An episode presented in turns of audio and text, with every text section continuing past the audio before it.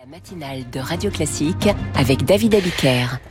C'est l'heure du point du jour quotidien avec Franck Ferrand. Euh, bonjour Franck. Bonjour David, bonjour à tous. Vous devinez un peu de quoi je vais vous parler ce matin Le 9 novembre, euh, bah non en fait. 9 novembre 70, hein, Ah, c'était oui. le, le jour du décès de Charles de Gaulle, la mort de, de celui qui avait lancé l'appel du 18 juin, bien sûr, et, et qui, pour reprendre les mots de Georges Pompidou, le président qui lui succédait, laisse la France veuve.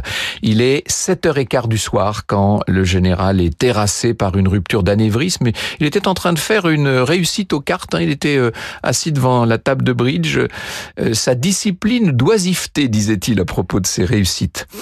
Un peu plus d'un an plus tôt, il avait démissionné de la présidence euh, à la suite de l'échec de son fameux référendum sur la régionalisation et la réforme du Sénat, rappelez-vous.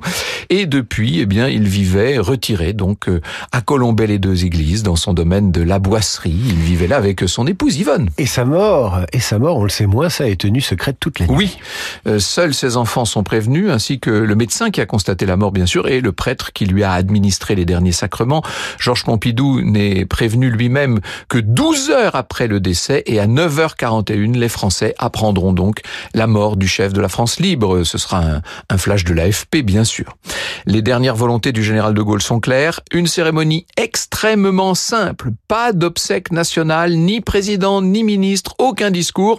Le 12 novembre, il est inhumé dans le cimetière de Colombey auprès de sa fille, Anne, dans une grande sobriété qui contraste évidemment avec la cérémonie qui en même temps a lieu à Notre-Dame de Paris, en présence évidemment d'innombrables chefs d'État étrangers, 86 nations représentées, 33 souverains et chefs d'État, et quelques 6000 fidèles pour se recueillir Un sur la géant, mémoire. un géant du XXe siècle, Charles de Gaulle.